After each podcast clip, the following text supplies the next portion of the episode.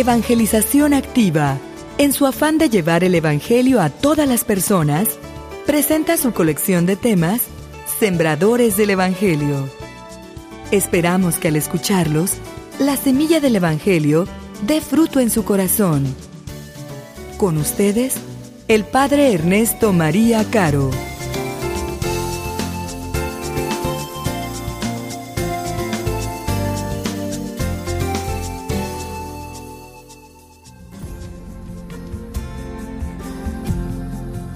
En aquel tiempo Jesús dijo a sus discípulos, Si ustedes me conocen a mí, conocen también a mi Padre.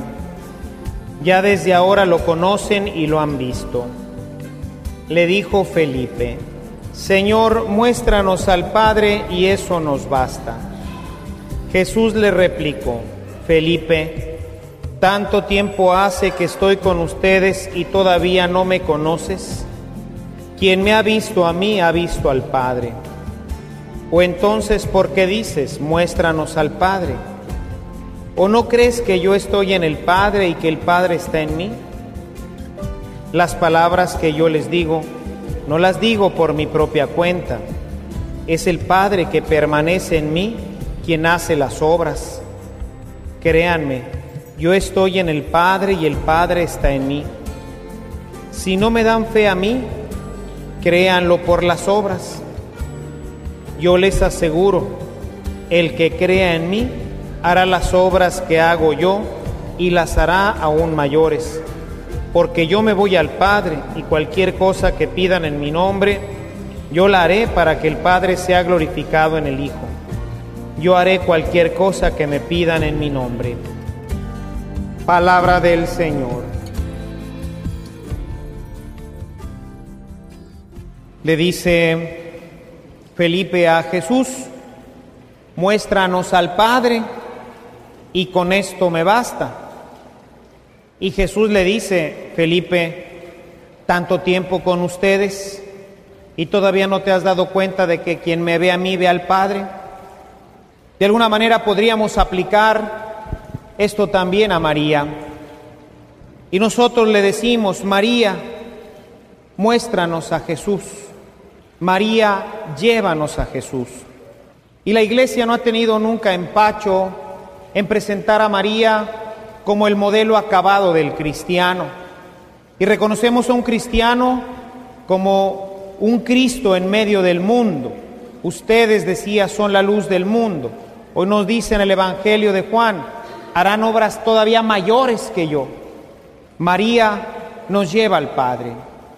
Y ciertamente no podemos decir que quien ve a María ve a Jesús o ve al Padre. Ciertamente, como ya lo decía Griñón de Montfort, es camino seguro para llegar a Él. Se ha dicho mucho acerca de la persona de Cristo en cuanto a sus facciones y su vida humana. Sabemos que fue engendrado por el Espíritu Santo en el seno purísimo de María de manera que podemos pensar que las características hereditarias de todos los humanos las recibió directamente de ella, puesto que no tiene Padre humano sino divino. De manera que cuando la gente veía a Cristo, como sucede muchas veces con nosotros, la gente que lo veía diría, ¿cómo se parece a su mamá?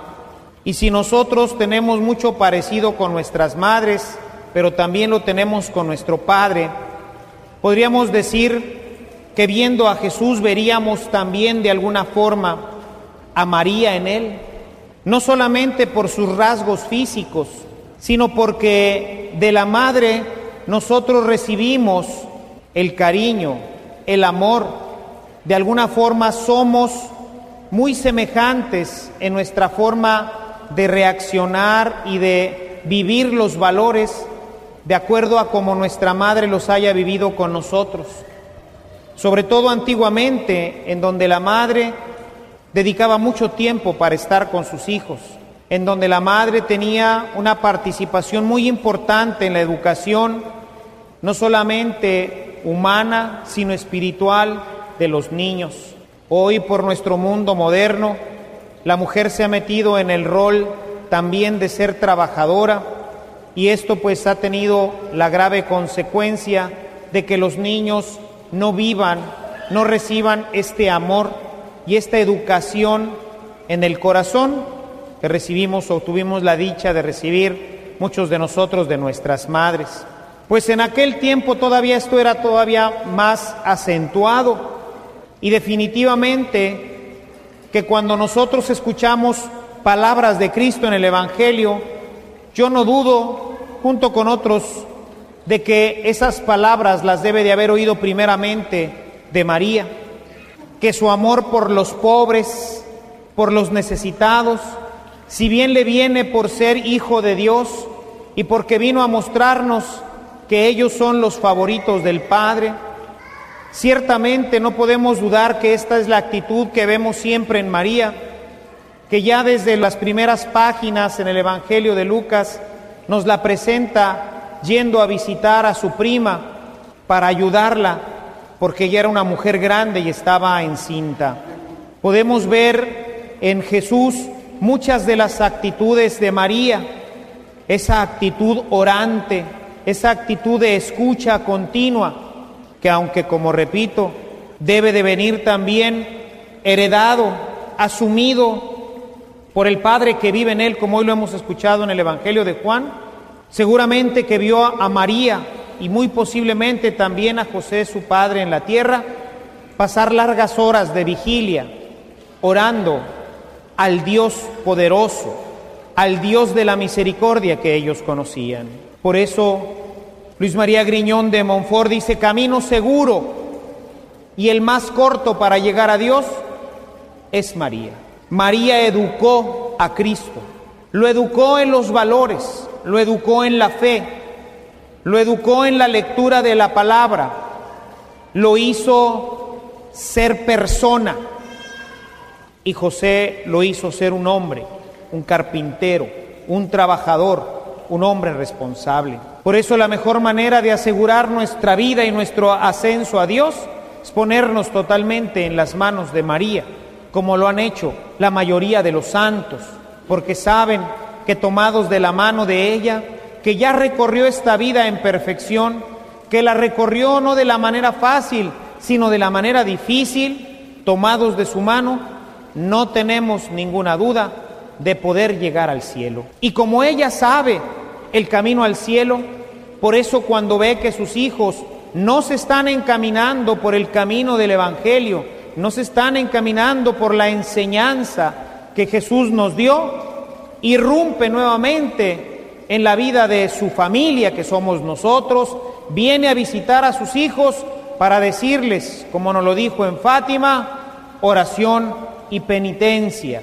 Jesús lo dijo con gran claridad en el Evangelio de Mateo y en el de Marcos. Velen y oren, velen y oren para que no caigan en la tentación. La Virgen sabe lo mismo que cuando el hombre no hace penitencia, que cuando el hombre no hace oración, es fácil pasto de las llamas de la envidia, del odio, del rencor, de todas nuestras pasiones que se desatan interiormente. Por eso viene ese 13 de mayo a visitar a estos pequeñitos para que dieran este mensaje al mundo. Y escogió a los pequeñitos para que no dijeran, no, pues vino con la gente ya grande, ya los mayores que no tienen otra cosa que hacer más que ponerse a rezar. Se vino con la gente intelectual porque a Dios le gusta que sean hombres sabios y poderosos. No, vino con unos niños para que vieran que todos lo podemos hacer. Estos pequeñitos el más pequeño Francisco, apenas nueve años, haciendo penitencia, poniéndose una soga alrededor de su cintura, porque la Virgen les decía, hagan penitencia porque muchos pecadores se condenan, porque nadie ora por ellos y porque nadie hace penitencia por ellos. Y estos tres niños se amarran un cordón de esos burdos y estuvieron durmiendo durante casi un mes con él hasta que nuevamente les dijo, basta, nada más úsenlo en el día. No piensen que les dijo, ya no, pues pobrecitos niños. No, les dijo, a Dios le agrada lo que están haciendo, pero ya no lo van a usar en la noche. Pensamos que la penitencia es algo que ha desaparecido y así parecía también hace 100 años. Y la Virgen aparece para decir que no se les olvide, quien no hace penitencia será siempre un esclavo del pecado. Velen y oren, hagan penitencia. Y se pasaban sin comer y sin tomar agua. Les daban sus lonche a las aves y su agua se la daban a sus borregos. Y nosotros no podemos pasarnos un día sin tomar un refresco, no podemos quitarnos un postre a la hora de la comida. Francisco pasaba horas enteras junto a, a Jesús escondido, como él le llamaba, ahí en el sagrario, porque estaba solo y quería estar con él.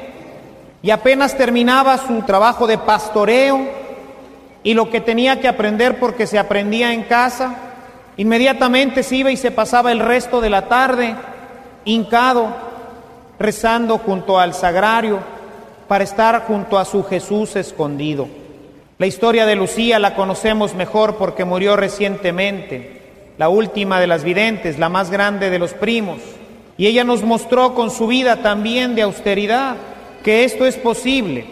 Hermanos, quien vea a Jesús, ve al Padre. Y ayer decía en el Evangelio que Él es el camino, la verdad y la vida, y que nadie va al Padre si no es por Él. Y los discípulos les dice, pues muéstranos al Padre, queremos ir a Él. Y dice, yo soy el camino. Quien me ve a mí, ve al Padre. Hoy la iglesia nos invita a tomar el modelo de María más aún a tomarnos de la mano de María para poder caminar por este camino que se llama Cristo, camino que ella conoce bien porque ella misma lo engendró en el tiempo. Tomarnos de su mano y decirle, Madre Santísima, llévanos hasta el cielo, enséñanos a caminar por este camino angosto, ayúdanos a entrar por la puerta estrecha, Enséñanos a orar. Intercede para que nuestra voluntad no ceda y podamos ser hombres y mujeres de penitencia. Pidamos de manera especial hoy a los tres niños, a Francisco, a Jacinta y a Lucía, quienes ya gozan de la presencia de Dios, que intercedan también por nosotros, para que seamos como ellos, atentos a la voz de Dios atentos a la voz de María. María no dirá nunca algo que no sea como lo que dice en el Evangelio de Juan. Hagan lo que Él les diga.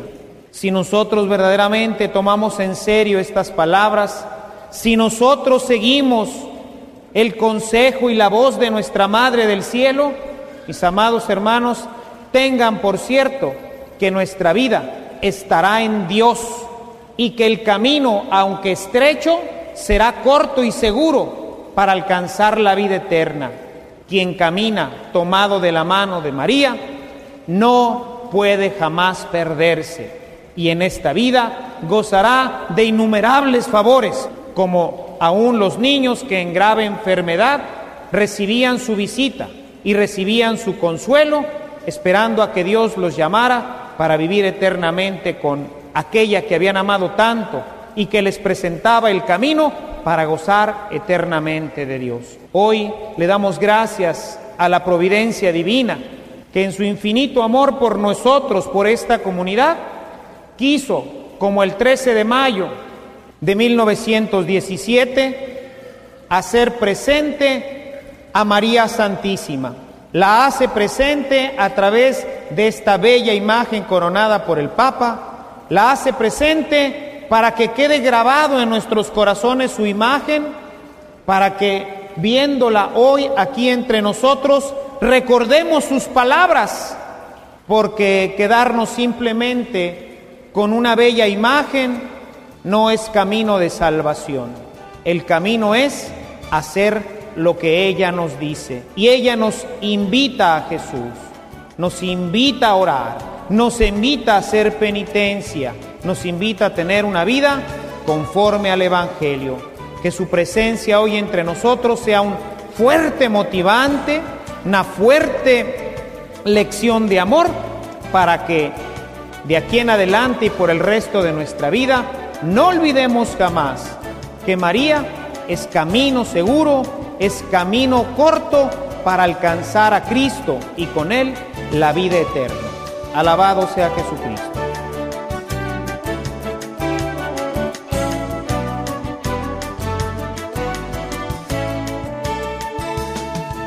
Si esta reflexión ha sido de utilidad para su vida espiritual, le invitamos a visitar nuestra página en internet www.evangelizacion.org.mx, en donde encontrará otros temas que seguramente continuarán produciendo fruto en usted. Que la paz de Jesucristo permanezca en usted y toda su familia, y que la ternura de María abrace su corazón.